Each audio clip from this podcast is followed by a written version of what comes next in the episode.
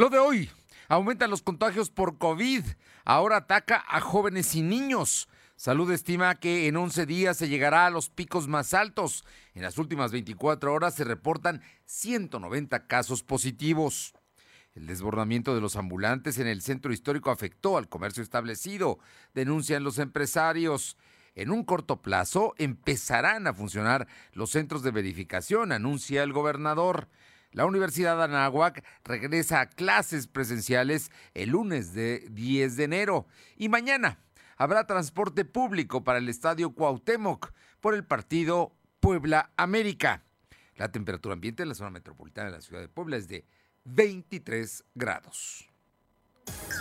Lo de hoy te conecta. Hay bloqueos en el puente internacional. Está pidiendo el apoyo de la policía. Noticias, salud, tecnología, entrevistas, debate, reportajes, tendencias, la mejor información. Lo de hoy radio, Lo de hoy radio con Fernando Alberto Crisanto. ¿Qué tal? ¿Cómo está? Qué gusto saludarle en esta tarde de, de Día de Reyes hoy, hoy día 6 de enero de 2022. Esperemos que todo se haya cumplido, esperemos que los niños estén jugando como debe ser y bueno, pues que esa magia se haya cumplido como cada año. Esperemos que así sea, es nuestro mejor deseo. Y hoy tenemos que informarles de cosas verdaderamente negativas que han pasado. El día de hoy, a las cinco y media de la mañana, fueron a depositar una camioneta allá frente a la oficina del gobernador de Zacatecas en la Plaza de Armas, abajo del árbol de Navidad, pero llevaba, ¿sabe qué? Diez cadáveres. Sí, una matanza verdaderamente. Diez personas y se la fueron a dejar enfrente de su oficina. Esto a las cinco y media de la mañana. Hasta el momento se va a investigar. El, el gobernador ya ha dicho que pues él le, le, pide a Dios que lo ayude pero no se sabe si hay investigaciones y si se va a dar con los culpables en esto que verdaderamente es de terror lo que está pasando en Zacatecas. Terrible, terrible esto y bueno, situaciones que se están dando eh, y que sin duda están afectando al país. le, comento además que, eh, bueno, pues el presidente Joe Biden eh, culpa del asalto al Capitolio a Donald Trump a sus mentiras y su ego herido. Además, Pumas contra Toluca será el segundo partido de la Liga MX que va a ser reprogramado por COVID, de acuerdo a que eh, ya eh, había sido reprogramado el primero, que era el de los Tigres de la U de Nuevo León contra el Santos.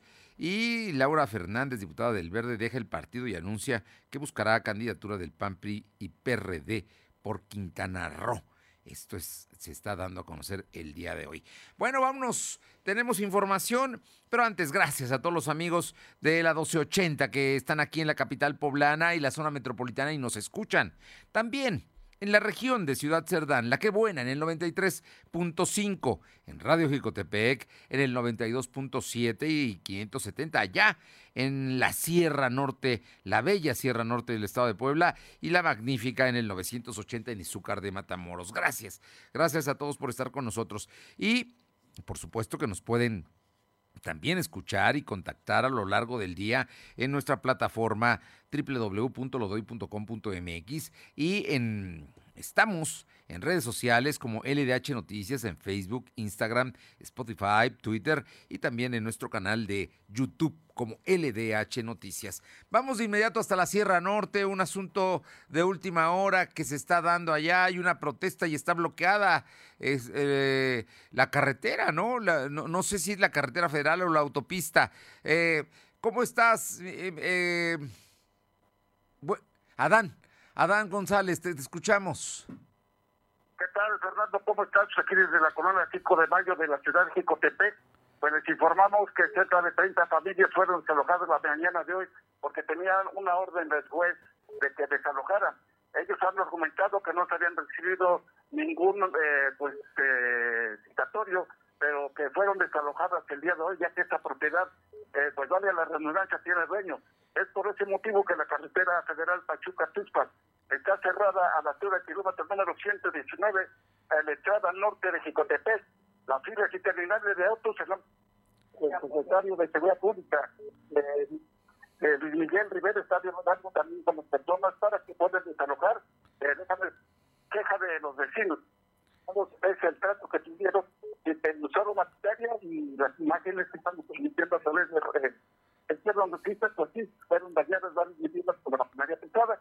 Y yo tengo también que pues que ya sabíamos que venía esta propiedad de la señora Graciela Reyes, bueno, ya se puso la demanda porque tenían más de 30 años viviendo en ese lugar. Eh, podemos ver a través de las imágenes de Noticias, eh, pues todas los muebles que están sobre esa calle de la colonia 5 de mayo y no sabemos hasta cuándo se vaya a reabrir esta carretera federal que es la Pachuca Tulpan. Bueno, es la carretera federal que une a Jicotepec con Veracruz, ¿no? Y también con el, el bueno, pues con el sur, ¿no? Con eh, eh, no, no, no, pues... Esta carretera es la que une al estado de Veracruz, al puerto de Tulpan, y rumbo al norte y al rumbo al sur, a la ciudad de Puebla, a la ciudad de México. Eh, por este motivo es que los vecinos, que unos con lágrimas en los ojos porque no tienen dónde irse, están cerrando esta vía federal. Hay diálogo, hay algo entre las autoridades municipales y bueno, se esperan que de un momento a otro se reabra, pero hay gente que pues sí sabía que de un momento a otro lo iban a trabajar, hay otras que no, es por eso eh, pues la molestia, que no tienen ni dónde irse a vivir, unos tienen niños, hay señoras embarazadas, y bueno, esto que está ocurriendo aquí en el municipio de Jicotepec. Muchas gracias, Adán, buenas tardes. Muy buenas tardes, estaremos al pendiente. Gracias.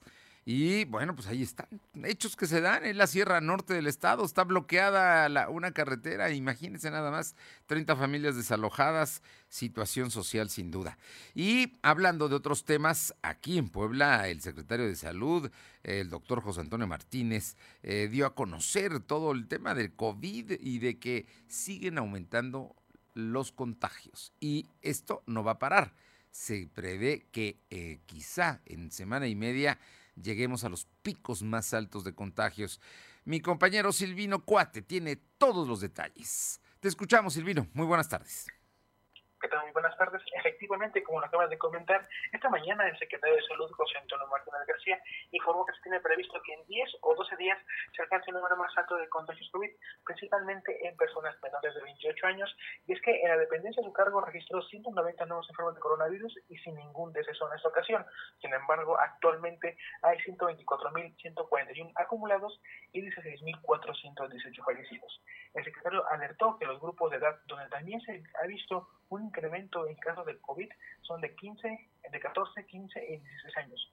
Sin embargo, el número de hospitalizados en ese sector no ha incrementado por el momento. El funcionario estatal comentó que con la llegada de la vacuna se espera que en esta nueva hora de contagios el número de decesos sea menor, al igual que el número de hospitalizados. Escuchamos parte de lo que menciona.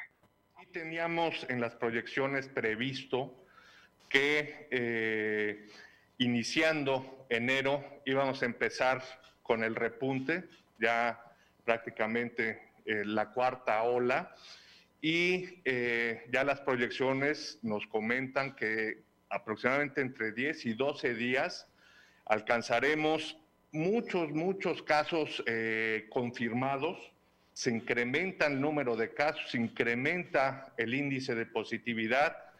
Lo que esperamos es que la hospitalización no sea dan eh, ingresos exponenciales por la misma vacunación, que esto es lo que realmente eh, produce que, se colapse el, sistema, el sistema de salud. Sí teníamos también el secretario indicó que en todo el estado hay 309 casos activos distribuidos en 20 municipios.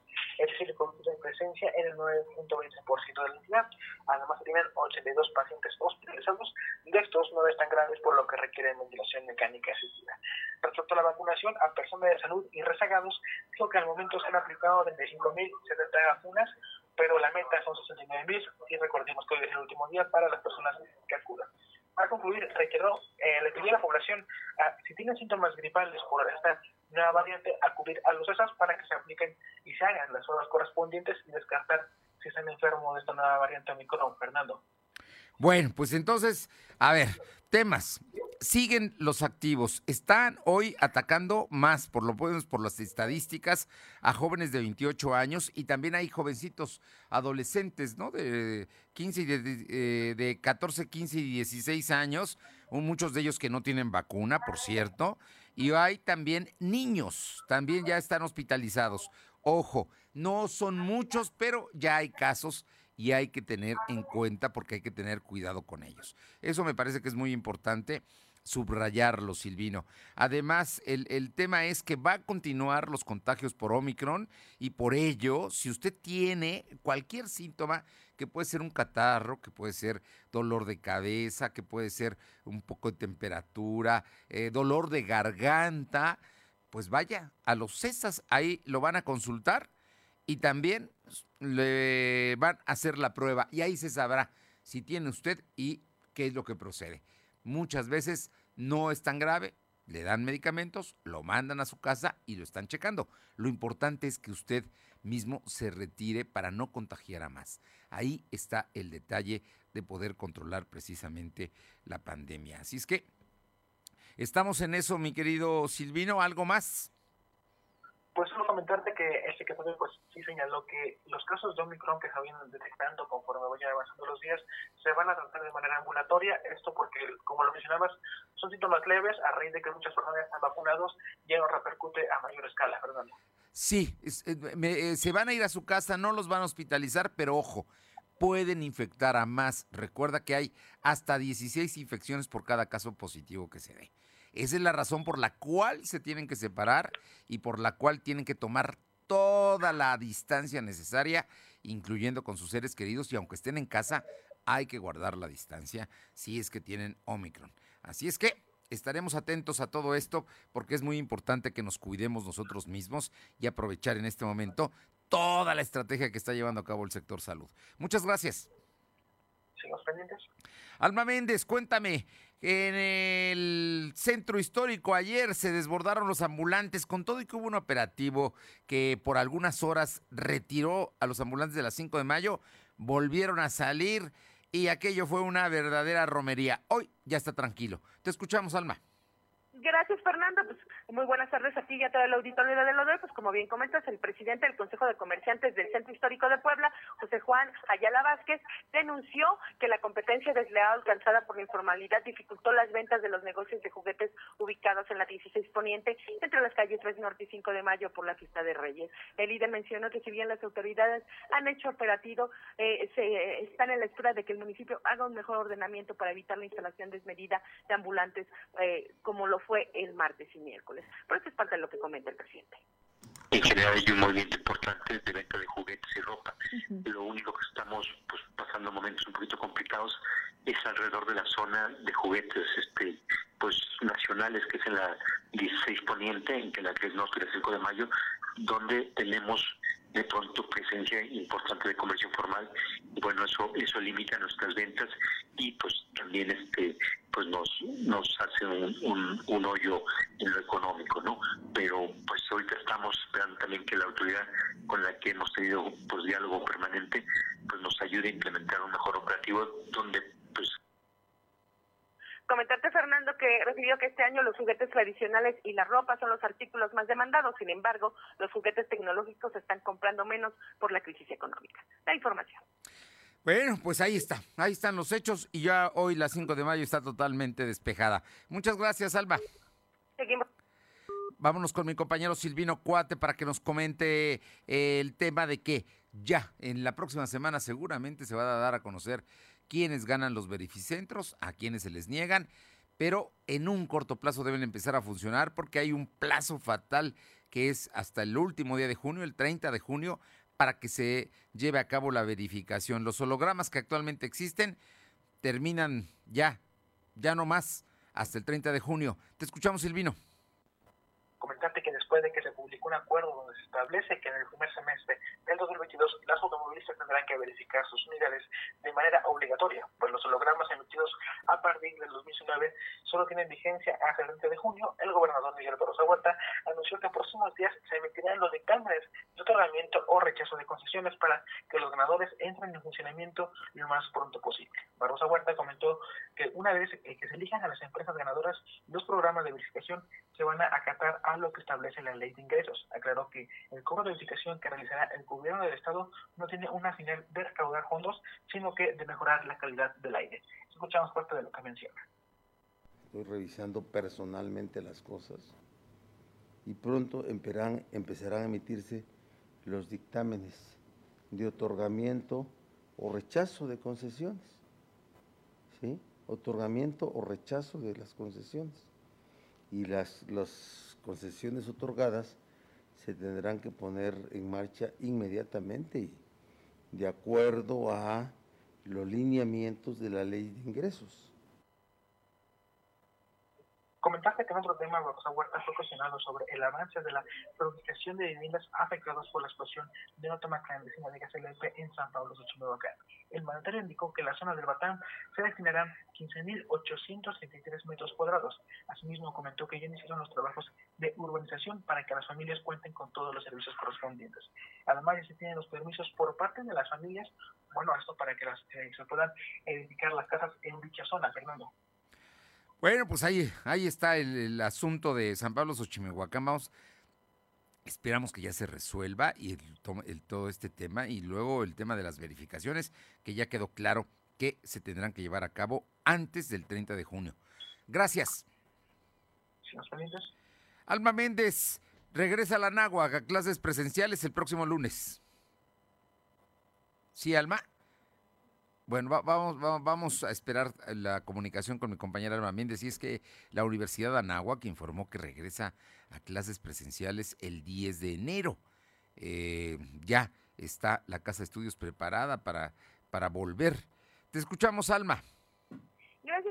Comentarte que la Universidad de Anáhuac informó que regresará a clases presenciales el próximo 10 de enero. Dicha casa de estudios ha sido reportada y revisada, por lo que confía en la responsabilidad de la comunidad universitaria para evitar más contagios. La Anáhuac indicó que para que los alumnos puedan regresar a las aulas es indispensable llenar el, el formulario COVID antes de salir de su hogar y esto se podrá consultar en www.anagua.mx.puebla. Y bueno, pues detalla que en caso de que sea denegado el acceso, se debe poner en contacto al área de enfermería. Y finalmente reiteró que en caso de, de presentar síntomas como el dolor de cabeza, fatiga moderada, severa, dolor de garganta, tos, estornudos, escurrimiento nasal, pues no debe presentarse en la universidad, pues se aplicarán los protocolos correspondientes. La información, para Bueno, está muy claro ya para que todos los jóvenes lo sepan y los maestros también.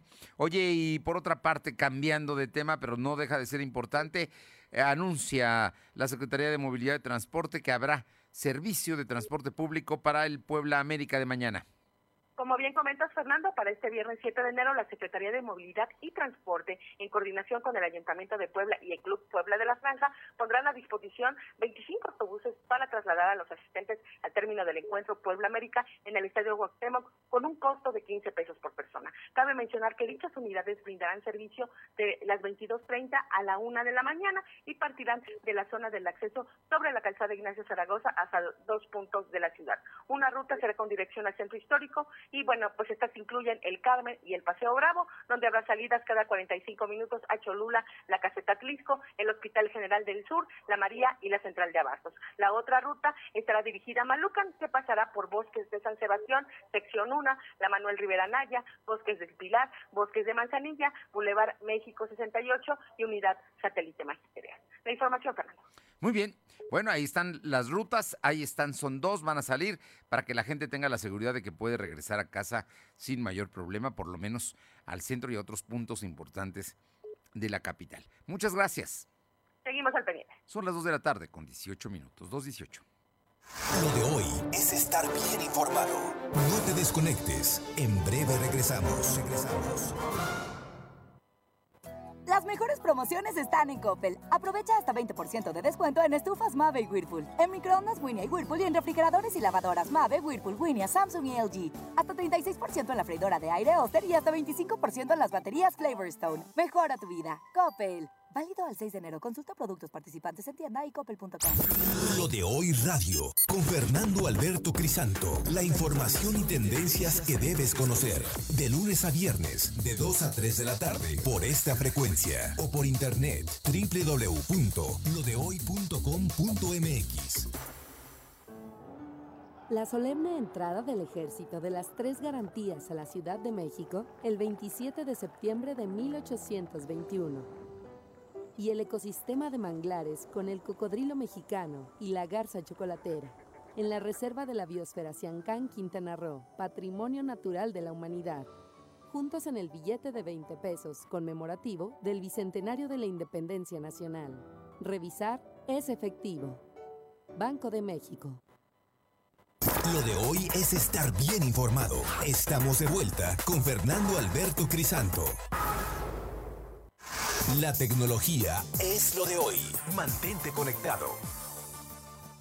El día de hoy está con nosotros el maestro Fernando Thompson, eh, que es el director general de Tecnología de la Información de la Universidad de las Américas Puebla. Y Fernando, que sabe del tema, hoy en Puebla Tecnológica nos comparte los propósitos tecnológicos para este naciente 2022. Fer, feliz año nuevo y muy buenas tardes. Bien, vamos a platicar ahora de cuáles son los propósitos tecnológicos para este 2022. Bienvenido a la cápsula, primera del año.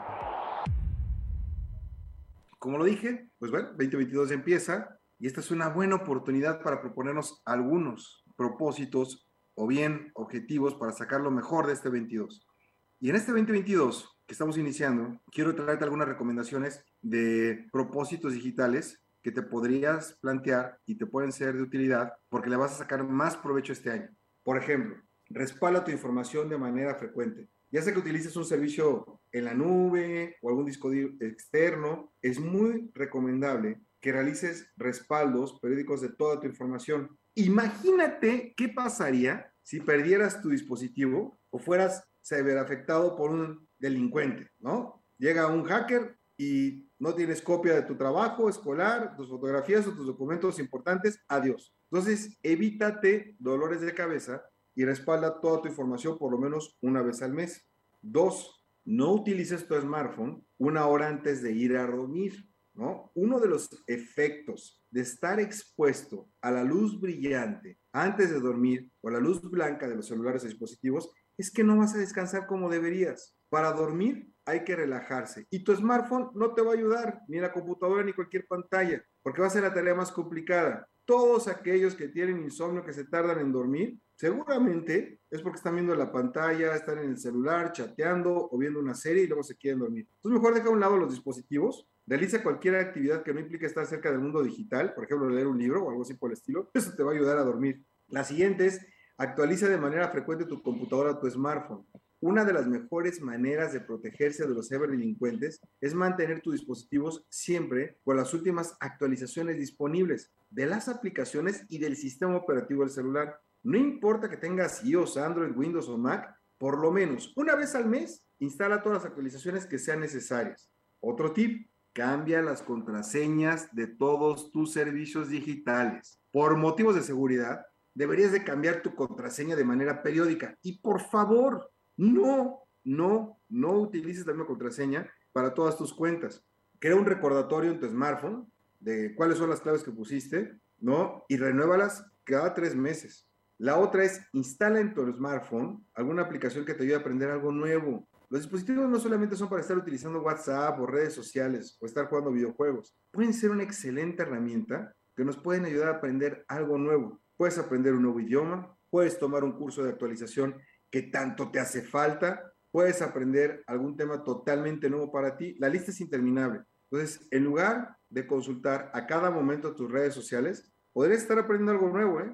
Y peso que le metes a tu cabeza es un dólar que te paga la vida. Y por último, limita el tiempo que pasas en las redes sociales. Sí, yo sé muy bien que a todos nos encanta pasar tiempo en nuestra red social favorita, Instagram, TikTok, Facebook, no lo sé, y enterarnos de todo lo que acontece alrededor del mundo. Pero tampoco es bueno estar siempre conectados, ¿ok?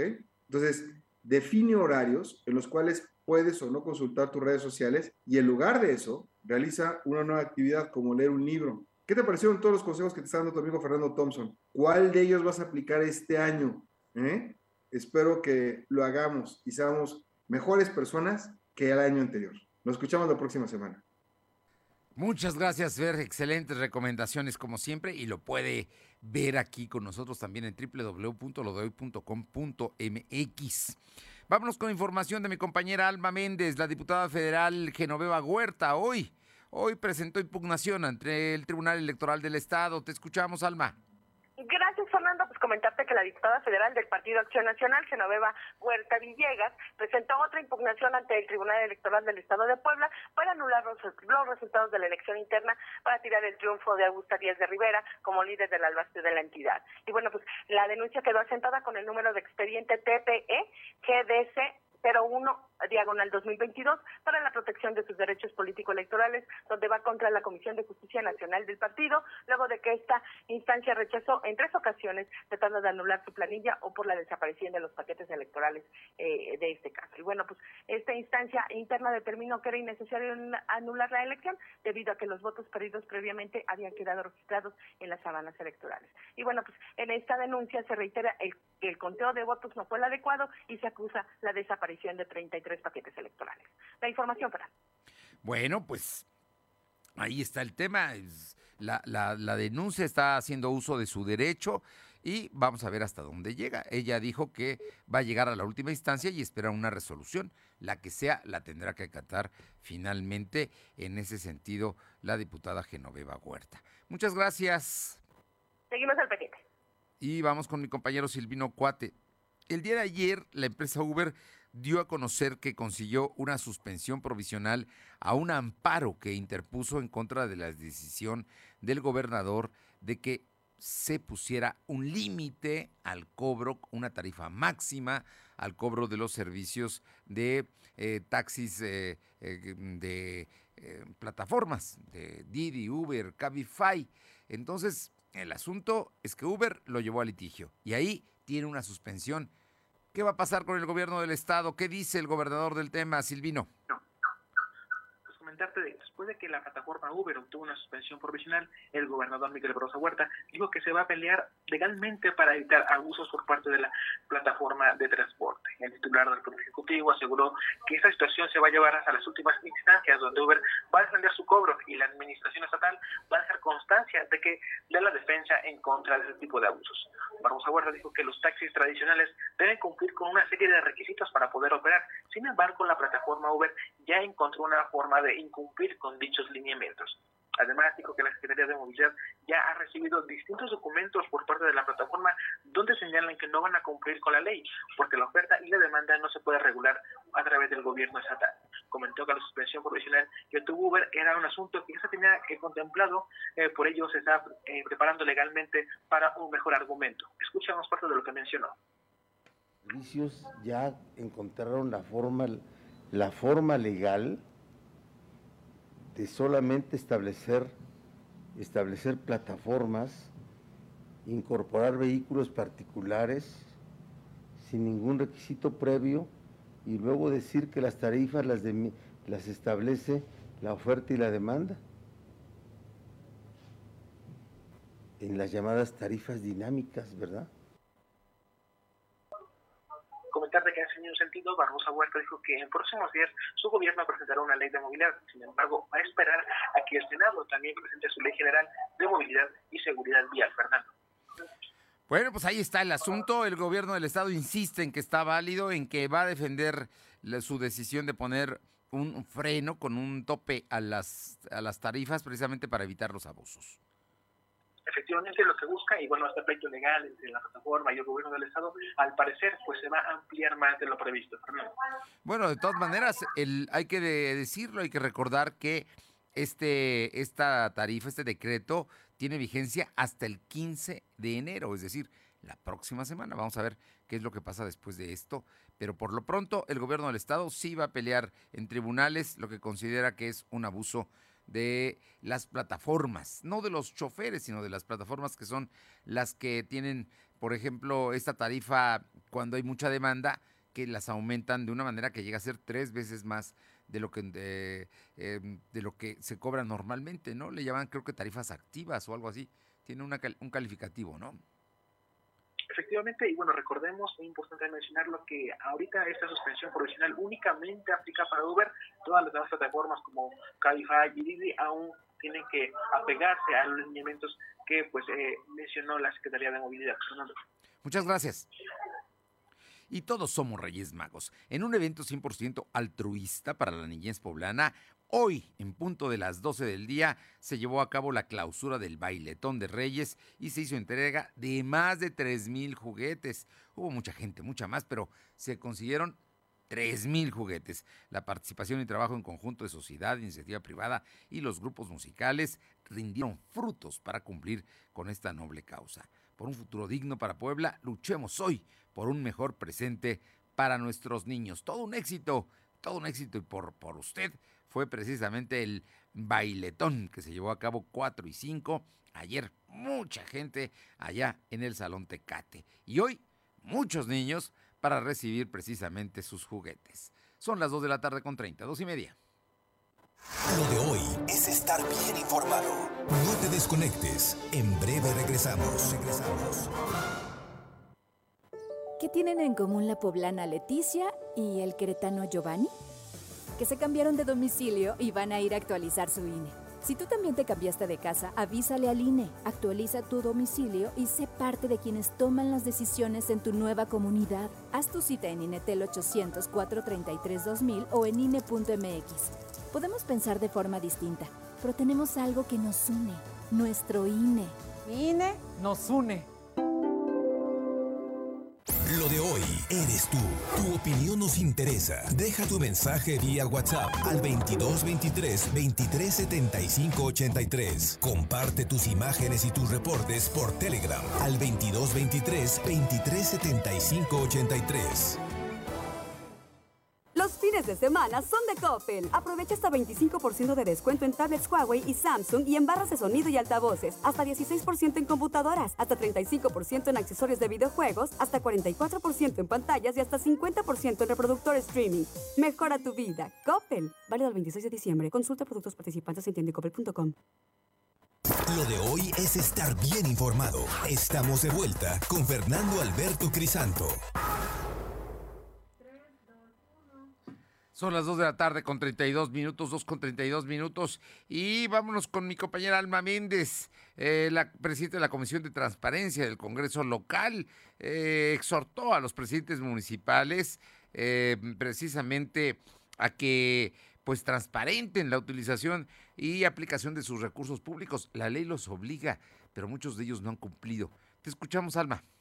Gracias, eh, Fernando. Comentarte que la presidenta de la Comisión de Transparencia en el Congreso del Estado, Carla Martínez Gallegos, realizó un exhorto a los 217 presidentes municipales y a los tres consejos de la entidad a que, en medida de sus posibles eh, de sus posibilidades, a través de los portales digitales, transparenten la utilización y aplicación de recursos públicos. En este tenor, la congresista dijo que el objetivo es hacer conciencia a los presidentes para que dimensionen la importancia de transparentar el uso de los recursos, garantizando a los ciudadanos el acceso a la información, haciendo uso de las herramientas herramientas como los sitios web o páginas electrónicas.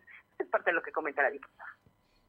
Antes que nada, agradecerte esta entrevista. Estamos exhortando a los, como presidenta de, de la Comisión de Transparencia, estamos exhortando a los 217 municipios que en la actualidad sus gobiernos se componen de 214 ayuntamientos y tres consejos municipales para fomentar el cumplimiento y las obligaciones de transparencia como marca la ley. Y la verdad es que es un tema que lo debemos de manejar y lo tenemos que impulsar porque al final todos los ciudadanos tenemos derecho y es un tema democrático a saber pues en dónde eh, se utilizan los recursos de cada ayuntamiento y, es muy importante. Finalmente, comentarte que lamentó que exista poco interés de parte de los eh, de las autoridades por atender el tema de transparencia, ya que pocos de ellos cumplen con eh, la ley de transparencia información. Oye, pues es un asunto mm, verdaderamente delicado porque la ley los obliga a transparentar, a subir precisamente todos los movimientos que realizan cotidianamente, ¿no? Todo, todo. hoy ya no se pueden, digamos, utilizar dinero en efectivo en los municipios, ¿no? Tienen que demostrar exactamente cómo ingresa y cómo sale el dinero.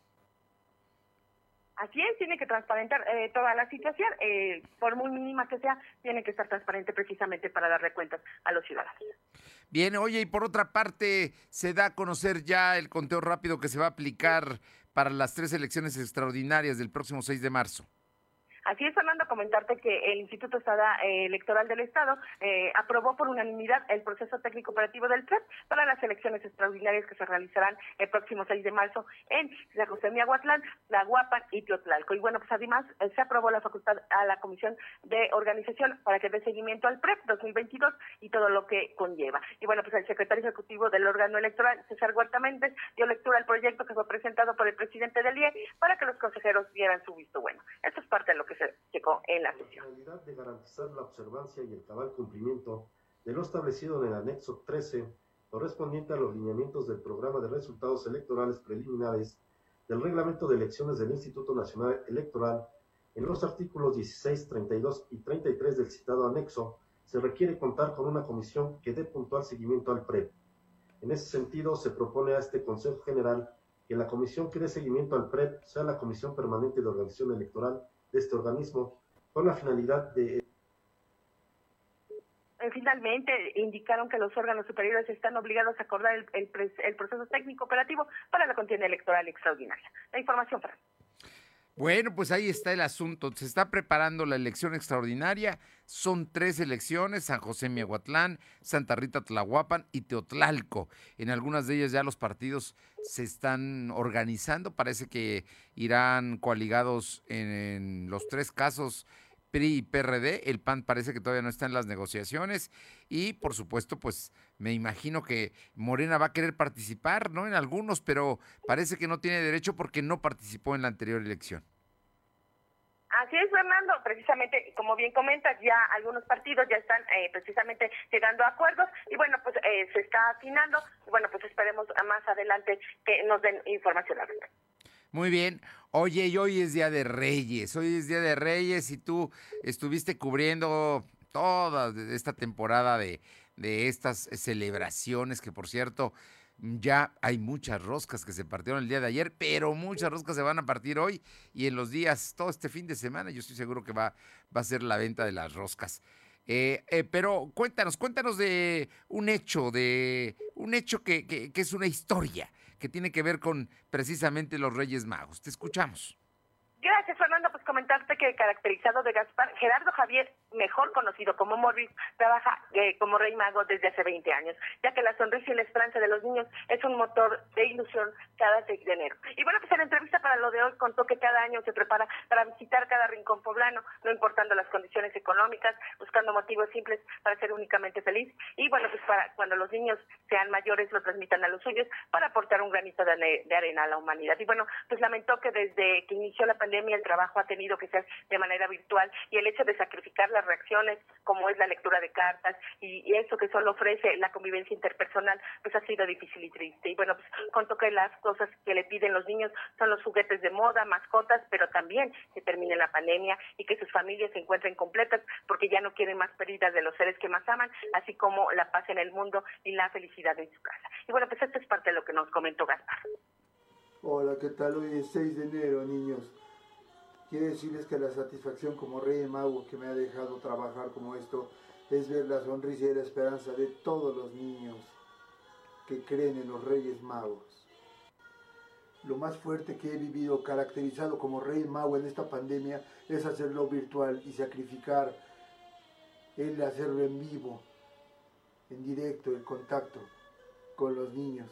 Eso es lo que se ha transformado ahora con la pandemia y ha sido muy difícil. Finalmente mencionó que le ha tocado asistir a los hospitales a trabajar con los niños, donde también le pide no darse por vencidos y luchar para que puedan jugar con sus amigos, así como compartir sus juguetes. La información. Sí, no todos son regalos, ¿no? También la gente quiere tranquilidad, paz y que acabe la pandemia para no perder más seres queridos. Gracias. Seguimos al pendiente, Fernando. Bien, y le agradezco muchísimo esta tarde al maestro Marcos Castro, que es secretario general del Partido Acción Nacional del Comité Directivo Estatal. Platicar con él, Marcos, porque, bueno, pues ya, se, ya viene un año, un año que sin duda no es exactamente político, aunque hay elecciones en tres eh, elecciones extraordinarias en tres municipios, pero pues ya están preparándose todos los partidos con miras al 2024. Cuéntanos, ¿qué, ¿qué, están haciendo en el PAN estatal? Muy buenas tardes y muchísimas gracias, Marcos. Feliz año nuevo. Estimado Fernando, muchísimas gracias, gracias por el espacio, gracias por dejarme saludar a tu auditorio. Y, pues nada, aquí deseándote feliz año igualmente a ti, para tu familia, a todo el auditorio.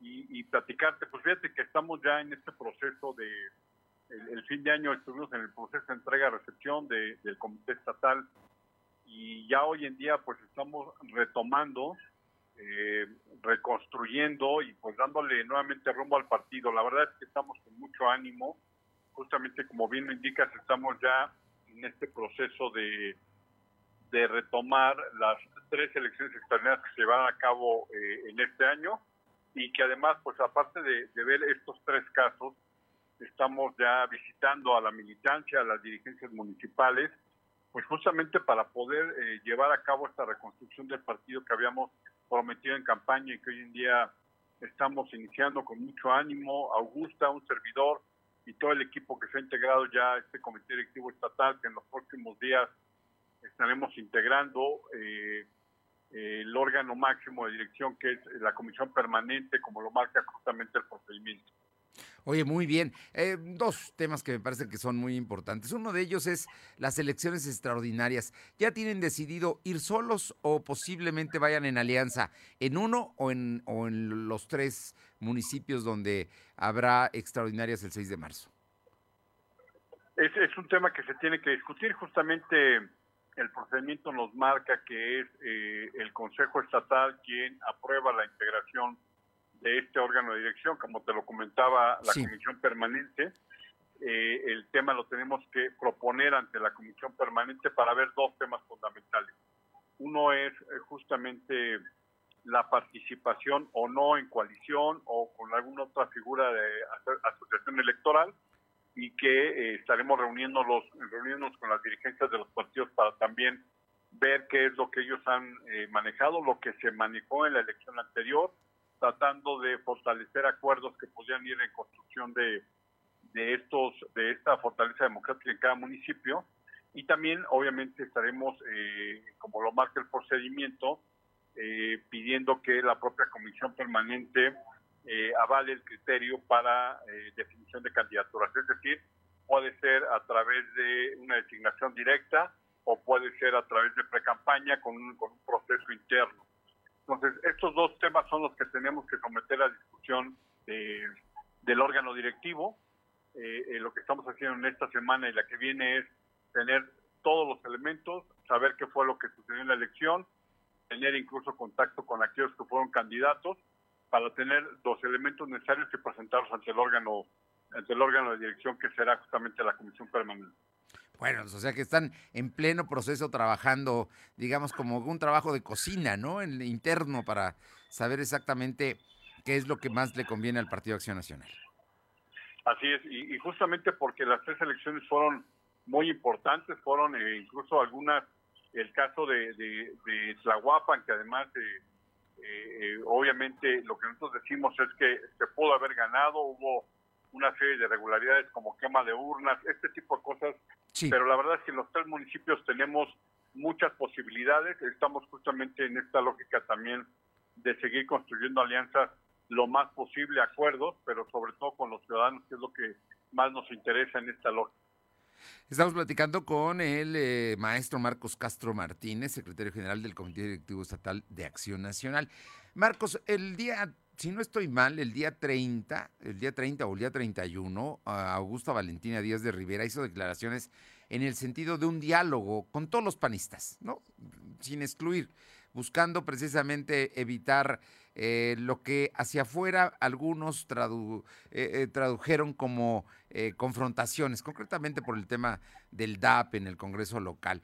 ¿Qué, ¿Qué, hay de todo este diálogo? Cuéntame, cuéntanos qué está pasando en el PAN y si al final de cuentas se va a privilegiar la generosidad, el, respeto a los otros, en fin, ¿qué, está sucediendo en el PAN? Eh, justamente como lo acabas de comentar, lo, comentó Augusta, eh, en este ánimo de poder tener contacto con todos los actores, con los diferentes actores y expresiones que tiene el partido, la intención es que entre todos reconstruyamos el partido. Esa es la lógica fundamental sobre la que estamos planteando todo. Efectivamente habrá diferencias de criterios, pero eso no impide que hacia adentro del PAN se pueda discutir y sobre todo se pueda acordar qué es lo más importante, qué es lo que beneficia al ciudadano. En esa, en esa lógica estamos, vemos muy buena respuesta de la mayoría de los miembros y de los liderazgos del partido, porque lo que notamos es que hay un buen ánimo para poder construir y reconstruir lo que haya que hacer hacia dentro del PAN y luego hacia afuera pensando en que el partido tiene que ser un partido fuerte, competitivo y unido, pensando en la elección del 24, en la que no solamente habrá una elección, habrá seis procesos electorales en el mismo en el mismo lugar y en el mismo tiempo y la verdad es que eso nos nos alienta a poder hacer este ejercicio político, primero hacia adentro del PAN y después lo haremos hacia afuera también para seguirnos fortaleciendo. Bueno, yo me quedo con esta, esto que me dices de eh, la buena fe y el ánimo de, construir de pues, la mayoría, ¿no? Digo, finalmente eh, los panistas si algo tienen es precisamente que forman parte de un eh, partido democrático. Así es, así es, y la verdad es que tú lo sabes bien, lo hemos platicado ya en otras entrevistas, me quedo Fernando, pero no nos asusta la discusión, el debate, al contrario, lo vamos a propiciar porque eso enriquece mucho la realidad del partido. Pues Marcos Castro, creo que eh, el PAN está trabajando, entonces sí, eh, posiblemente eh, habrá candidatos en los tres, en las tres extraordinarias, ya sea propios o en alianza o con la otra figura que hay de asociación con partidos, pero habrá, habrá van a participar. Así es, eso haremos y también obviamente estaremos de manera permanente en contacto con ustedes, con los medios, para que a través de ustedes podamos entablar un diálogo permanente con la ciudadanía. Pues Marcos Castro, como siempre, un gusto escucharte. Te mando un fuerte abrazo, lo mejor para ti y por supuesto para tus compañeros de Acción Nacional. Muchas gracias, estimado Fernando. Te mando un abrazo y como siempre, ya sabes, mi agradecimiento y mi respeto para ti. Gracias, muy buenas tardes. Pues Marcos Castro Martínez, lo escuchó usted, secretario general del Comité Directivo Estatal del PAN, están en ese proceso interno, a veces no sencillo porque hay diferencias, pero el ser diferente no, no, no implica acabar con los otros, ¿no? que no piensan igual que uno, aunque en, términos del PAN, pues todos tienen un mismo origen, tienen una ideología y manejan los mismos principios. Vamos a otra información. Eh, mi estimado Silvino Cuate, cuéntanos, el gobernador el día de hoy habló... Ah, está Paola, perdón, perdón, Paola, cuéntanos, en el DIF municipal allá en Atlisco están repartiendo juguetes. Así es, y es que más de 20 mil juguetes dejaron los Reyes Magos ahí en el sistema DIF municipal aquí en Atlisco para repartir tanto en las diferentes comunidades, así como en las diferentes colonias eh, de este municipio de Atlisco. Y es que hay que recordar que, bueno, pues es que toda la noche a veces a los Reyes Magos no les alcanza para poder repartir todos los juguetes a todos los niños del municipio, por lo que pidieron ayuda en esta ocasión para los integrantes del sistema DIF para poder repartirlos. Es por ello que en punto de las 7 de la mañana, eh, tanto los eh, servidores públicos, algunos servidores públicos, se dieron cita en el centro de la ciudad para comenzar a distribuirse en diferentes puntos de la ciudad para hacer esta entrega de juguetes que, que dejaron los Reyes Magos. Eh, será a partir de las 4 de la tarde cuando retomen esta entrega en diferentes eh, colonias, como por ejemplo en Metepec estarán en alrededor de eso de las 4 de la tarde, también estarán en Santa Lucía, Cosamaluapa, eh, Colonia Francisco Villa, San Agustín Huichazla, Lomas de Tejaluca, Guadalupe, Huachuapan, Castillotla, El Popo, entre otros eh, lugares como eh, colonias y también juntas auxiliares. Serán, insisto, más de 20 mil juguetes entre pelotas, muñecas, eh, juegos de té, canicas, pues prácticamente de todo, todo esto que los Reyes Magos dejaron para, eh, para que estos juguetes sean repartidos entre los niños de Atlisco. Oye, pues muy bien. Felicidades a todos ellos y, y que se hagan precisamente, que se logren tener sonrisas allá de los niños de Atlisco. Muchas gracias. Buenas tardes. Y vámonos ahora con mi eh, compañero Silvino Cuate, porque hoy el gobernador habló de los carnavales en los municipios, especialmente yo creo que el de Huejotzingo, que es uno de los más famosos. Cuéntanos, Silvino. Comentarte que la celebración de carnavales por los municipios en Puebla el gobernador Miguel Barroso Huerta instruyó a la Secretaría de Gobernación para que brinde acompañamiento y vigilancia del cumplimiento de los protocolos sanitarios. Dijo que los carnavales son el conjunto de tradiciones por parte de la ciudadanía y uno de los más grandes es el de Huejotzingo. Por ello se prestará mayor atención. Escuchemos otra de lo que menciona el mandatario. Marco de la autonomía municipal pudiera solamente acompañar las acciones públicas de celebración de los carnavales. El más eh, grande de todos parece ser que es el de Huejotzingo. Y bueno, este, hay que que la gente tenga una diversión sana, tradicional, este, propia de las costumbres. Asimismo dijo que se va a vigilar la venta de pirotecnia a fin de evitar algún incidente como los que se han registrado en los últimos meses, Fernando. Bueno, pues ahí está. Y es que sí hay carnavales. En Puebla también hay muchos carnavales, ¿eh? En las colonias y juntas auxiliares hay carnavales, hay que recordarlo. Y bueno, pues ya, ya se están poniendo precisamente, eh, tomando medidas para eh, evitar que haya algún problema. Y hablando de temas de seguridad eh, ciudadana, el día de hoy se hizo la evaluación de lo que fue el operativo Guadalupe Reyes por parte del ayuntamiento. Efectivamente, comentarte que la la titular de la Secretaría de Seguridad Ciudadana, Consuelo Cruz, informó que luego del operativo Guadalupe Reyes, que fue del 12 de diciembre al 6 de enero, hubo 339 personas remitidas a diferentes autoridades. De estas, 11 fueron eh, personas vinculadas por robo de vehículo o algún otro tipo de violencia, mientras que 6 de ellas fueron por delitos a la salud, por portación ilegal de armas y tres bandas eh, desarticuladas. También hubo cuatro operativos de alcoholímetro y 26 bancarios detalló que de los 369 remisiones, 53 fueron ante la justicia civil, 264 al Ministerio Público, 3 al Ministerio Público de Adolescentes y 9 al Ministerio Público Federal. Asimismo, indicó que se instalaron 2.484 dispositivos de, que arrojaron 22.939 inspecciones a personas, 3.663 a vehículos y 997 a motocicletas. También hubo operativos interinstitucionales en los que se revisaron 8.569 personas y 2.504 vehículos. En otro tema, la Secretaría fue cuestionada sobre las estafas que se realizan en cajeros.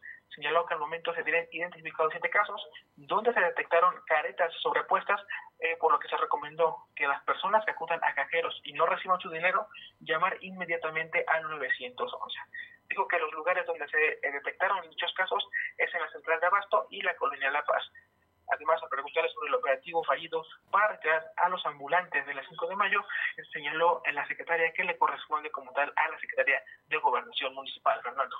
Bueno, pues un, un, balance completo. Oye, te pregunto eh, dos cosas que me llaman la atención. Una, eh, los eh, en este operativo del alcoholímetro, ¿se va a mantener o ya terminó? Comentó que por el momento ya se terminó, sin embargo, en futuras celebraciones que puedan ser pues por periodos largos, podrían volver a retomar, sumando otras estrategias que se podrían instalar en diferentes eh, medidas, Fernando. Bueno, vamos a estar pendientes. Y el otro es de que si usted va a un cajero y se queda atorado su dinero, no se salga. Llame al 911 para que llegue la policía, porque muchas veces son tretas de delincuentes precisamente para asaltarle y quitarle su dinero o para que usted salga y ellos entren y se lleven el dinero que ahí está, porque ponen dispositivos precisamente para ello algunos vivales. Gracias. Buenas tardes. Son las 2 de la tarde con 53. Lo de hoy es estar bien informado. No te desconectes. En breve regresamos. Regresamos. La COFESE trabaja para que exista más variedad de productos y servicios en los mercados. Yo uso la red social en la que están todas las personas que conozco. Yo estoy en todas porque me encanta enterarme de lo que pasa. Yo prefiero la red que cuida de mi privacidad. Hoy más que nunca queremos tener opciones para escoger la que más se ajuste a nuestros gustos. Con competencia, tú eliges. Un México mejor es competencia de todos. Comisión Federal de Competencia Económica, COFESE. Visita COFESE.mx. Lo de hoy es para ti. Conéctate a www.lodehoy.com.mx y suscríbete para recibir la mejor información en tu email. Los fines de semana son de Coppel. Aprovecha hasta 33% de descuento en juguetes y montables. Además, hasta 20% de descuento en bicicletas infantiles. Con tu crédito Coppel es tan fácil que ya lo tienes. Mejora tu vida. Coppel. Válido el 26 de diciembre. Consulta productos participantes en tiendecoppel.com. Lo de hoy es estar bien informado. Estamos de vuelta con Fernando Alberto Crisanto. Bien, vámonos con mi compañera Caro Galindo, Carolina Galindo, que está en la región de San Martín Texmelucan. Caro, ¿cómo te va? Muy buenas tardes. A ver, vamos a ver, en lo que, en lo que se, enlaza, le comento que eh, gana dinero sin descuidar tus estudios. Únete a CAE Contact Center, te ofrece sueldo base, competitivo y atractivas comisiones, capacitación 100% pagada, prestaciones de ley, turnos de medio tiempo y un agradable ambiente laboral. ¿Qué esperas? Tu momento es ahora. Manda un WhatsApp al 221 561 1713 para agendar tu entrevista no necesitas experiencia.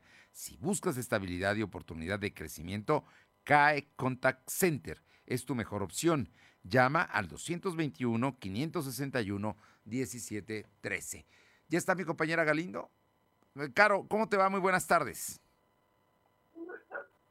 Bueno. Fernando, buenas tardes a ti al auditorio. Estamos al aire.